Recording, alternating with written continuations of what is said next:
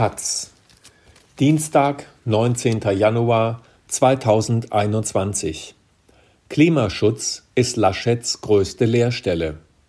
Hypothek für Schwarz-Grün. Bisher stand der NRW-Ministerpräsident stets auf Seiten der Industrie. Von Malte Kreuzfeld. Es war durchaus symptomatisch. In seiner ansonsten allgemein gelobten Bewerbungsrede auf dem digitalen CDU-Parteitag am Wochenende hat Armin Laschet das Megathema Klimaschutz keinmal explizit erwähnt. Lediglich einmal geht es in den 15 Minuten am Rande darum, als er als Beispiel dafür Ökologie und Ökonomie zusammenzubringen, den von der Klimabewegung scharf kritisierten Kohleausstieg bis 2038 anführt.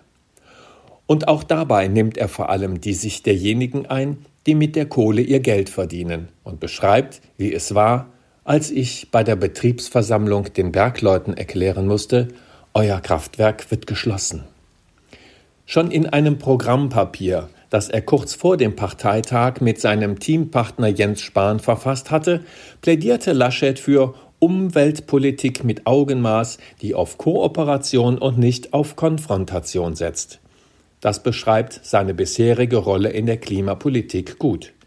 Während andere führende Mitglieder in letzter Zeit durchaus die wirtschaftlichen Chancen erkannten, die ein klimafreundlicher Umbau der Industrie bietet, sah der nordrhein-westfälische Ministerpräsident seine Aufgabe stets darin, vor zu viel Ambition beim Klimaschutz und einer angeblich drohenden Überforderung der Wirtschaft zu warnen. Für die Klimabewegung wurde Laschet vor allem im Zusammenhang mit dem Hambacher Wald zur Reizfigur. Hier vertrat er lange die, durch den Beschluss der Kohlekommission inzwischen widerlegte, Auffassung, dass der Wald nahe dem Braunkohletagebau Hambach keinesfalls zu retten sei.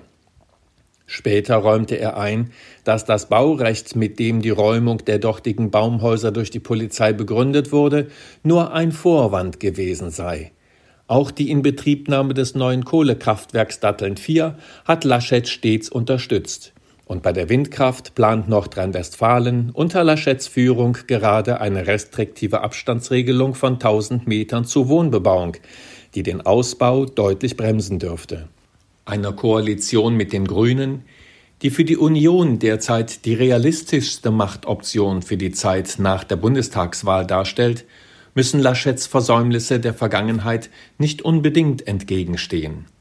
Doch leicht dürften die Verhandlungen etwa über das klimapolitisch notwendige deutliche Vorziehen des deutschen Kohleausstiegs mit dem neuen CDU-Chef nicht werden. Schließlich war der Kern seiner Parteitagsrede das Thema Vertrauen, und dessen Bedeutung hat er nach eigenen Angaben von seinem Vater gelernt, einem Bergmann.